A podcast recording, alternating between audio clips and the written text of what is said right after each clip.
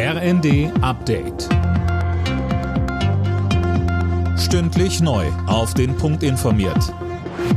Ich bin Silas Quiring. Guten Morgen. Das vom Bundestag beschlossene Entlastungspaket sorgt für Kritik, unter anderem vom Sozialverband VDK. Dessen Präsidentin Bentele spricht gegenüber dem Redaktionsnetzwerk Deutschland von einem chaotischen Flickenteppich. Alena Tribold. Der monatliche Zuschlag von 20 Euro pro Kind für arme Familien sei mit Blick auf die enorm gestiegenen Preise lächerlich. Die Einmalzahlung von 200 Euro für Hartz-IV-Empfänger bezeichnet Bentele als Tropfen auf den heißen Stein. Kritisiert wird auch, dass die meisten Rentner leer ausgehen. Heute berät der Bundestag noch über eine dreimonatige Steuersenkung für Benzin und Diesel sowie die geplante Rentenerhöhung zum 1. Juli. Vor der Landtagswahl am Sonntag in NRW haben sich die Spitzenkandidaten von CDU und SPD, Wüst und Kutschaty, ein TV-Duell geliefert. Streit gab es dabei bei den Themen innere Sicherheit, Bildung und Wohnen.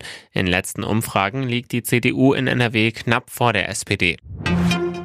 Ein Ende der Maskenpflicht und die Schließung der Impfzentren. Das fordert die Kassenärztliche Bundesvereinigung.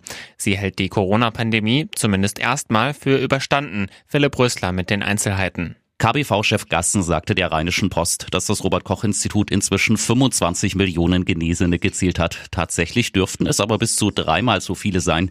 Die Immunität in der Bevölkerung sei damit hoch. In Sachen Maskenpflicht in Bussen und Bahnen fordert er, auf Freiwilligkeit zu setzen.